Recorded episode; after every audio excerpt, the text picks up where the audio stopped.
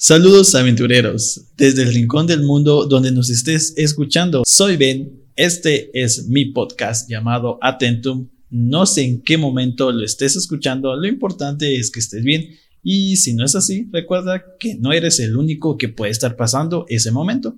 Por lo tanto, no estamos tan solos como podemos llegar a pensar. La pregunta de ahora es, ¿qué platicaremos el día de hoy? ¿Qué nos hace tener estatus? Y es una de las preguntas que lo he pensado bastantes veces y como sabemos que aquí en Atentum hablamos sobre de todo, sobre hechos históricos, sobre, sobre diferentes acontecimientos que han marcado a la sociedad y tiene mucho que ver con cómo vemos también la sociedad para entender la historia. Lo que está también en torno de él y sobre los diferentes aspectos que hoy se siguen practicando. Ahora sí, súbele a ese intro.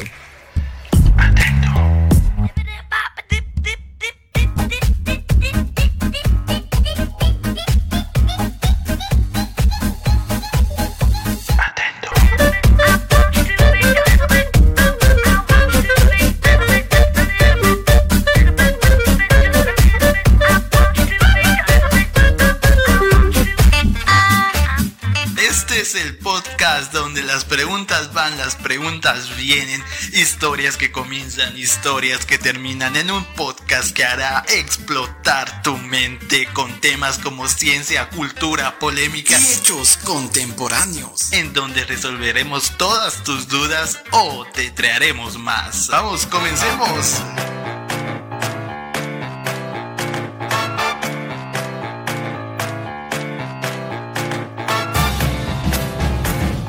Regresamos, regresamos, regresamos al tema y como, como punto principal, lo que, lo que les voy a comentar es que hablaremos sobre la estratificación social. Esa es la respuesta para, para la pregunta. ¿Qué nos hace tener estatus? ¿Qué es lo que nos hace em, tener ese estatus? ¿O qué es lo que la sociedad considera como estatus. Esta estratificación social ya, ya no es tomada en cuenta. De hecho, desde la Revolución Francesa, que fue la encargada de romper la estratificación social, va a dar lugar a lo largo del siglo XXI el surgimiento de una nueva clasificación de clases. Pero eh, desde mi punto de vista ya, ya, no, ya no es así. O sea, ya no, ya no esa estratificación social está más arraigada a nosotros de lo que, no, de lo que podríamos pensar. Tal vez un 50% o un 100%, pero sí varios aspectos que aún hoy se siguen viendo. La estratificación social tiene cosas muy interesantes. porque La, la estratificación social se, se refiere a la caracterización que hace una sociedad en sí es, la misma sociedad que clasifica a la gente. Y la clasificación se puede determinar por una, un, área económica, factores de riqueza, factores de ingresos, factores de raza, factores de educación, factores de poder. ¿En qué país? Porque en cada uno es diferente. La estratificación social define, la misma sociedad define qué es lo que uno necesita para tener estatus. Como lo dije, puede ser la raza, puede ser la riqueza, ingresos, educación, eh, diferentes cosas como esas, dependiendo el lugar donde se encuentra. La estratificación social no trata en sí de individualizar, o sea, no es tanto no se trata tanto de las desigualdades individuales de una persona, dos personas, sino que son desigualdades eh, sociales por grupos, no por pequeñas cantidades de personas o individualmente, sino que grandes masas son la estratificación social sobre las eh, clases desiguales basadas en pertenencias a grupos, clases y similares a ellos. y no trata en sí de culpar, o sea, no culpa a ningún individuo, sea rico o pobre, no anda culpando a un pobre o un rico, sino que es más a la masa de rico o a la masa de pobre que puede estar sobre esto de las personas desiguales. Entonces, en la misma sociedad que clasifica a las personas. La estratificación social nos, nos trata de decir de que nosotros mismos como sociedad en conjunto clasificamos a las personas, no las personas individualmente nos clasifican, no, es la misma sociedad que clasifica a las personas en grupos, clases y similares. La estructura de una sociedad lógicamente afecta la posición de una persona. Aunque los individuos pueden apoyar o luchar contra las igualdades, en sí la estratificación social es creada y apoyada por la sociedad en conjunto.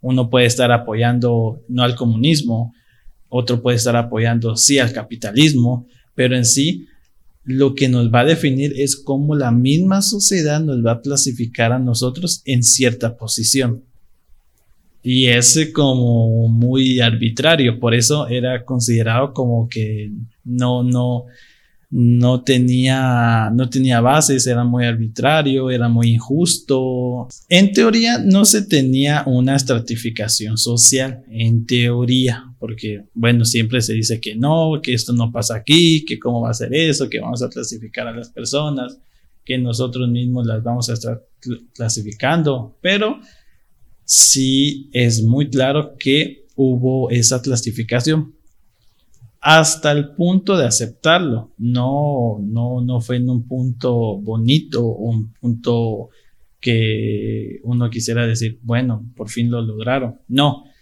sino que fue hasta la Gran Depresión del 29 de octubre de 1929, donde se vio esa estratificación social que tenía Estados Unidos entre la, el área trabajadora y empresarial. Siempre hubo esa estratificación, ese vacío, ese punto intermedio entre los empresarios y la clase trabajadora. Y desde allí comenzaron los estudios de la estratificación social, aceptándolo desde, desde sus términos. ¿Por qué? porque desde ahí comenzaron los estudios. No, no en sí desde 1929, sino que hasta, hasta 1937 fue que comenzaron más estudios sobre aquella estratificación social. Hay en sí eh, un, em, ¿cómo decirlo? Un, un, paréntesis aquí que, que la estratificación social da ciertas pinceladas de conspiración. Y es, eh, es muy curioso porque cuando uno comienza a hablar de conspiración o teorías de conspiración, pensamos que la persona que está hablando de eso lo, lo, lo tachamos, está loco, cómo va a ser esto, cómo va a ser aquello, pero cuando utilizamos ciertas palabras, siempre existe como ese tabú hoy en día todavía que nos está mintiendo, debe estar loco, saber ni qué lee, pero estos son datos históricos. Desde ese momento ya existían grupos de personas que tenían más poder o que aún hoy tienen más poder y que no mucho se habla por cierto tabú de conspiración.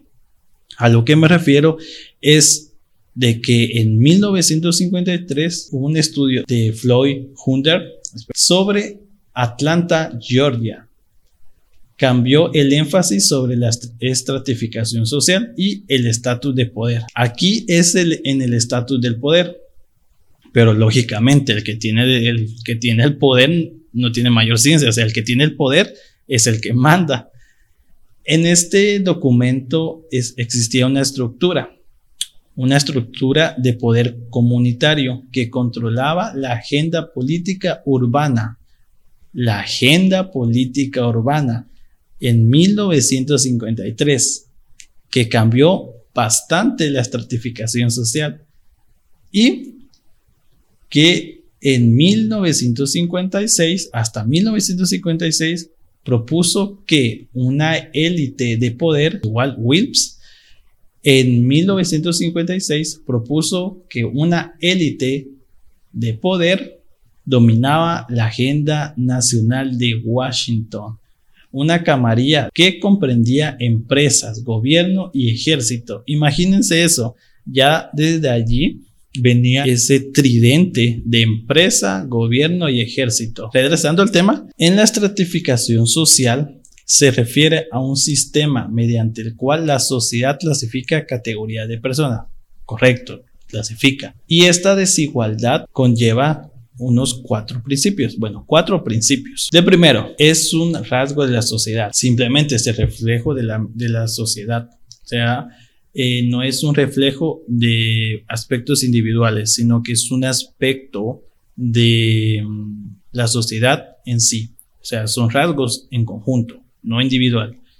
Segundo, persiste durante generaciones. Tercero, es universal, lógicamente dependiendo del área donde se esté hablando, porque todos los lugares, países, territorios, eh, repúblicas, gobiernos, reinados, tuvieron su propia estratificación social.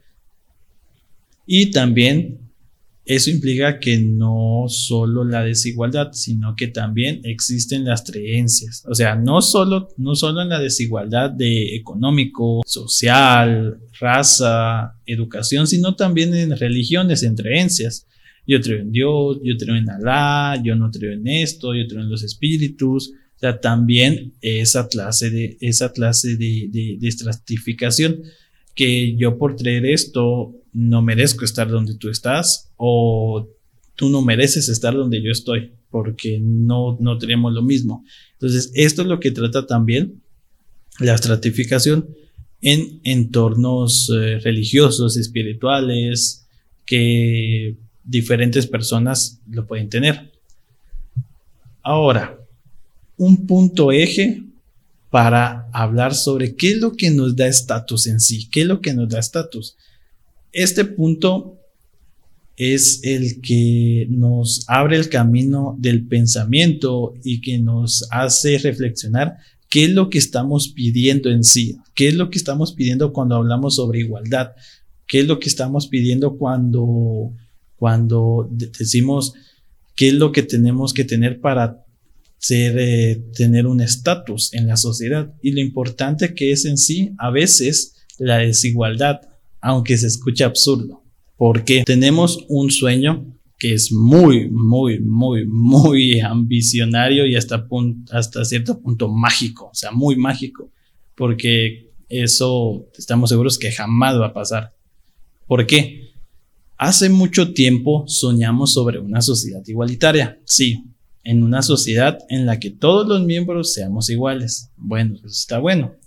Nadie será colocado en una posición inferior o superior en relación con los demás. La vergüenza o estar indignado o que sufra vergüenza por la falta de respeto para lo que él hace y que la riqueza se distribuirá equitativamente entre la población.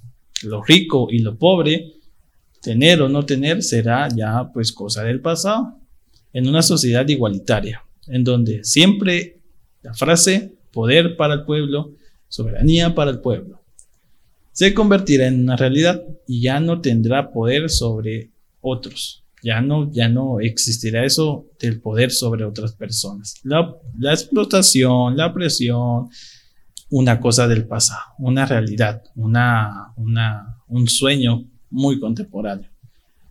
Ahora, es un sueño que tal vez jamás se vivió en, la Tierra, pero es, eh, es un pensamiento que, que probablemente ya todos en algún momento lo pensamos, lo llegamos a, pensar, estuvimos de acuerdo y tal vez ahorita ya no, o tal vez seguimos eh, de acuerdo con ese pensamiento. Pero existen personas que no la apoyan. La desigualdad social juega un papel vital para que funcione una sociedad. ¿A qué me refiero con esto? Se escucha muy, muy trudo, pero si ponemos a competir a un doctor con un jardinero, ¿qué es lo que tendrá? ¿Quién tendrá más valor? ¿El jardinero o el doctor? el jardinero que puede ser eh, acompañado, que puede ser eh, por cualquier persona sin mayor estudio o un doctor que va a salvar vidas, lleva 12 años estudiando, eh, se alejó del mundo para estudiarlo, se, se encerró en su cuarto, se desveló y entre muchas cosas. O un jardinero. ¿Quién, ¿Quién tiene que tener más recompensa? ¿El jardinero o el doctor? ¿Quién tiene que tener más honorarios? ¿El jardinero o el doctor? ¿Quién necesita más, eh, más recompensas de parte, ojo, no de una persona, de la sociedad. ¿Quién necesita más recompensa? ¿El jardinero o el doctor? En este caso, el doctor es lo que apoyan los funcionalistas. El doctor, ¿por qué? Porque es esa desigualdad social de que no pueden estar en, en la misma categoría y no es por, por, tomarlo mal o por decir no, no, no vale lo mismo, no, sino que en sí es ese esfuerzo, ese conocimiento que él tiene y que el jardinero no tiene.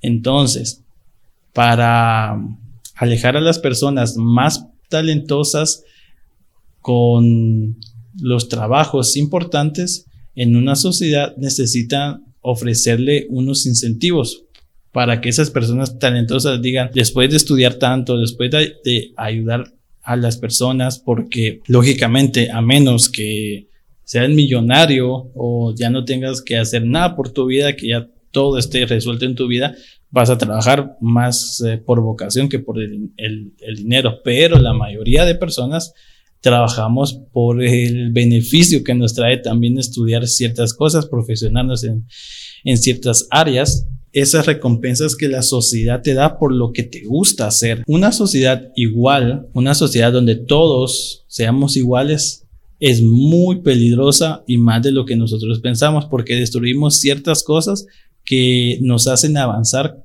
como sociedad, como sociedad, que nos hacen hacer cambios, que nos hacen mejorar. Una sociedad igual en donde todos pueden hacer el mismo trabajo, el jardinero puede hacer el mismo trabajo que el doctor y el doctor el mismo trabajo que el jardinero, en donde todos reciben los mismos beneficios aunque no lo estén haciendo bien. La pregunta sería, ¿qué incentivos podría tener una persona talentosa que hace bien su trabajo si al final del día va a recibir lo mismo que aquella persona no estudió, que aquella persona que no contribuyó, que aquella persona que solo se metió, que aquella persona que no sabe nada, o aquella persona que sabe pero no lo hace bien, aquella persona que sabe, estudió, se preparó, eh, trabajó, se, se, esforzó y aparte de eso lo hace bien. ¿Qué incentivos o qué incentivo tendría esta persona si al final del día vas a ver que personas que hicieron menos cosas que él van a recibir lo mismo. Como todos vamos a ser iguales, como todos vamos a recibir lo mismo, ¿qué incentivo tendrían sí? Sin esa competencia que existe entre humano, entre yo quiero ser mejor, yo te gano, eh, pierdo, después gano, pierdo, después gano, pierdo, después gano, pierdo, después gano. Y esa, y esa pelea de estar subiendo de estatus de que ahora yo tengo esto, voy a trabajar más para hacer esto, entonces yo voy a subir de estado, eh, de estatus. Y si antes tenía un carro, ahora voy a tener dos carros, si antes tenía tres carros, ahora voy a tener cuatro carros, si antes tenía una casa, pero todo eso eh, de, de una forma que uno va subiendo de estatus. Recibiendo en sí la, aprobación de la misma sociedad, recibiendo la misma aprobación de la sociedad para que nosotros subamos de estatus. En sí existen los eh, dos estatus, hablándolo de forma abierta. Existe el estatus cerrado, que se logra por méritos y esfuerzo. Puede ser eh, financiero, eh, en el área social, puede ser en diferentes áreas. Pero el cerrado es, es ese estatus que uno logra por méritos propios y esfuerzo. Ese estatus que uno logra batallando todos los días. Y también está el estatus abierto, que se basa por diferentes factores. Por ejemplo, por generaciones, por abuelos, que mi abuelo mi abuelo creó una empresa, le dio mucho, mucho dinero y a mi papá se la heredó y ahora yo tengo mucho más porque va pasando de generación en generación o la famosa burguesía o hasta también el famoso nepotismo. Me dan cierto puesto porque o tengo cierto estatus porque soy de apellido tal o soy de la familia tal. Entonces, este es ese estatus abierto porque influyen varios factores. ¿Qué es lo que nos da un estatus? ¿Qué es lo que a la persona le da un estatus?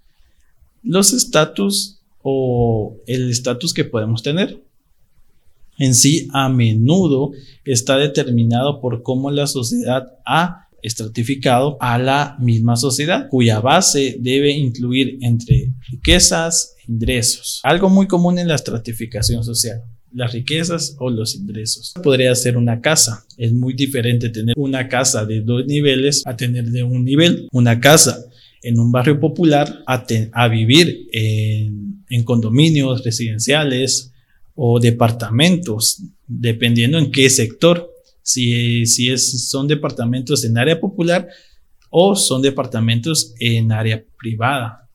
Existe mucha, e, existe una división y no porque nosotros lo digamos individualmente, sino que en conjunto pensamos eso, lo analizamos, entonces le damos una posición ya a esa persona. No le preguntamos, inconscientemente decimos, esta persona está bien económicamente, esta persona ha logrado ciertos méritos, esta persona está en una estratificación más alta que la de que la, de, que la mía, por ejemplo. ¿Qué es lo que nos da estatus? Lo que nos da estatus en sí es lo que la misma sociedad nos determina, nos dice que es tener estatus. No hay nada más. Si la sociedad en conjunto decimos tener estatus es tener dos bicicletas y tener un carro es muy, muy normal. O sea, eso no es tener estatus. Tener estatus es tener el tiempo de conducir una bicicleta y estar en el parque. O no tener una bicicleta y tener dos carros, eso sí es estatus. estás en un estatus alto. Como cada sociedad siempre tiene su forma y su perspectiva de ver, esto sí es universal, como vemos, sí es universal, pero por cada sociedad, en cada lugar, en cada país, en cada sector, tienen diferente forma de verlo, diferente forma de aceptar que es un estatus. Por ejemplo, estatus, tener un buen estatus puede ser cuando uno se va a casar. Si uno solo le da un anillo de compromiso, hace algo pequeño, uno dice, es de, no es un estatus alto. Pero si uno, uno como le pide matrimonio a una mujer y, hace fiesta, hay juegos pirotécnicos, salen mariachis, eh, salen bombas, eh, hay juegos artificiales, eh, sale un carro, llega un grupo y es un show extremadamente grande, nos da a entender, esta persona gastó bastante.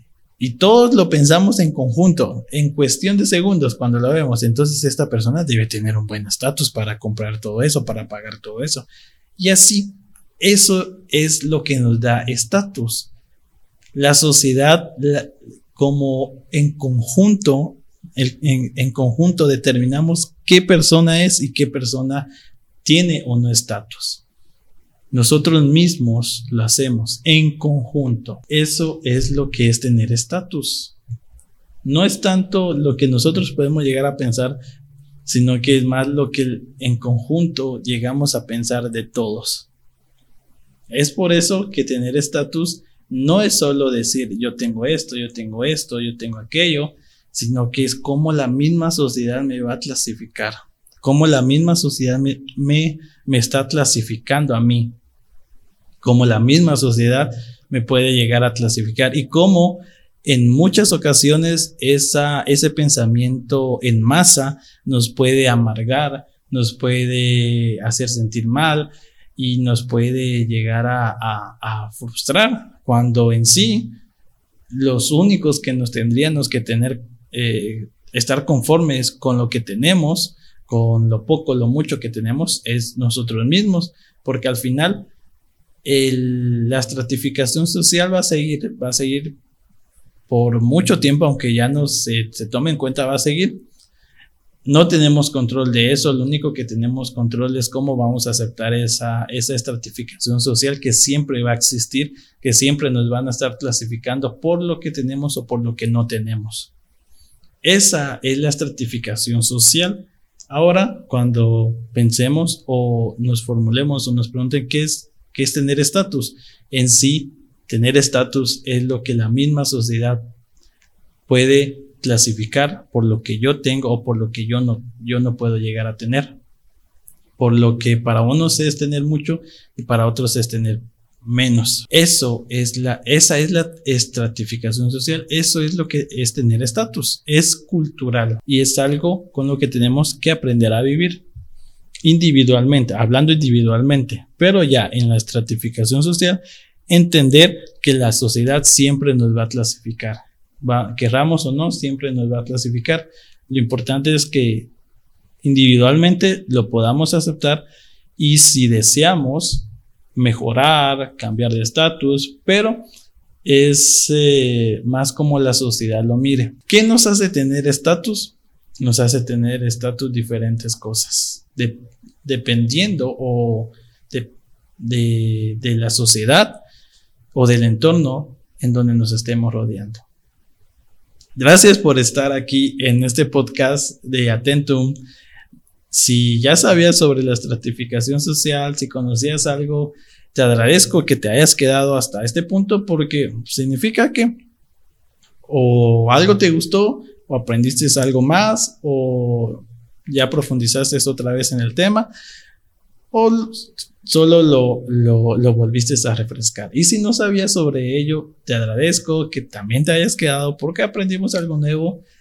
Tú aprendiste algo nuevo y ahora sabes cómo es, eh, qué es tener estatus. No es solo, no es solo, no es solo individualmente, sino que tenemos que tomar en cuenta, en cuenta los diferentes factores que también afectan en la sociedad misma y que cómo es que la sociedad misma piensa en conjunto y que no es tan difícil saber qué es lo que piensa una masa de personas. Este es el podcast de Ben y espero que estés muy bien. Gracias por quedarte. Nos vemos la próxima semana en, en, otro, en otro episodio con otro tema abordando diferentes aspectos de la sociedad histórica, de los acontecimientos, de cosas que han pasado, de acontecimientos contemporáneos. Nos vemos y hasta la próxima. Yo soy Ben y me despido. Bye.